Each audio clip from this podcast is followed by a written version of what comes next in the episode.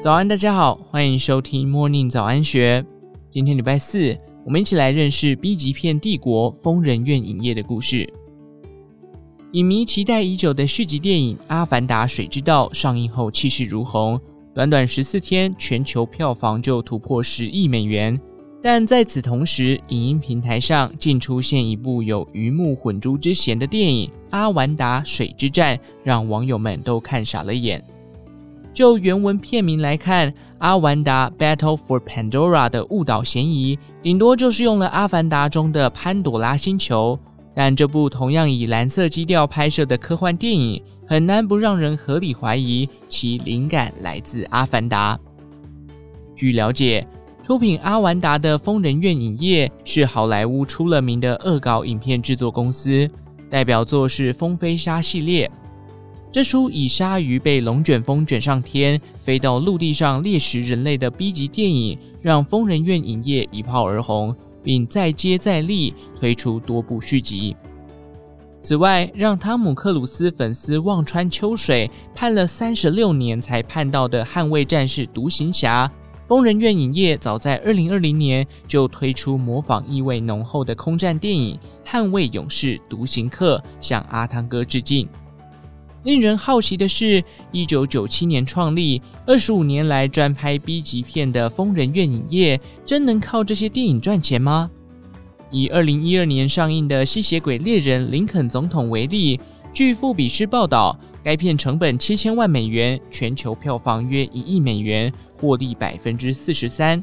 而疯人院影业同年出品的《活尸猎人：林肯总统》。成本仅二十五万美元，票房为四十万美元，获利达六成。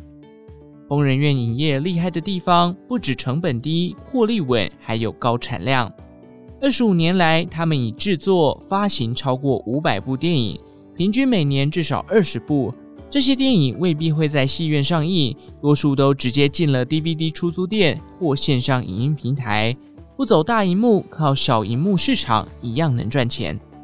疯人院影业共同创办人大卫·李马维认为，公司之所以可以经营二十五年，主因就是制作电影的成本一定低于我们可从中赚到的钱。人们老是问，你们为何不制作具有两千万美元价值的原创电影？答案是因为我们想继续经营下去。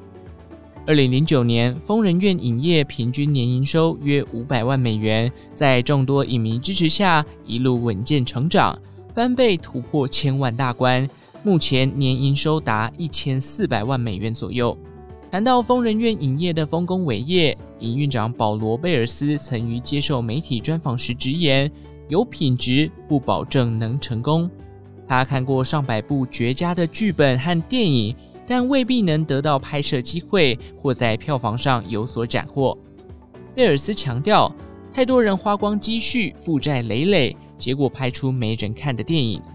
若是为了艺术，那很好。但是我从来没看过不为赚钱进这行的人。如果能赚得温饱，那拍烂片也没什么好可耻的。具体而言，工人院影业能屹立不摇二十五年，有三大关键：首先，产品定位明确，就是要拍 B 级片；其次，成本控制得宜，绝不砸大钱拍片；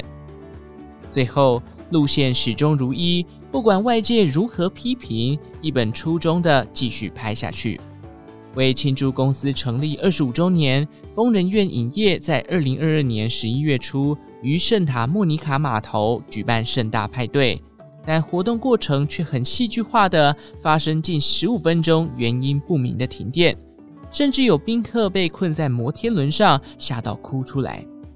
提及上述小插曲，疯人院影业另一名共同创办人大卫·拉特形容，这场派对一开始像部家庭电影，接着很快就成了惊悚片，最后以谋杀谜团告终。至于派对规模，拉特不改恶搞本色的笑称，当初疯人院影业仅邀请三百名宾客，竟有一千四百人表达出席意愿，最后实际到场的约五百至六百人。而且他们都宣称是要来找我讨债的。以上内容出自《金周刊》数位内容部，详细内容欢迎参考资讯栏下方的文章连结。最后，祝福您有个美好的一天，我们下次再见。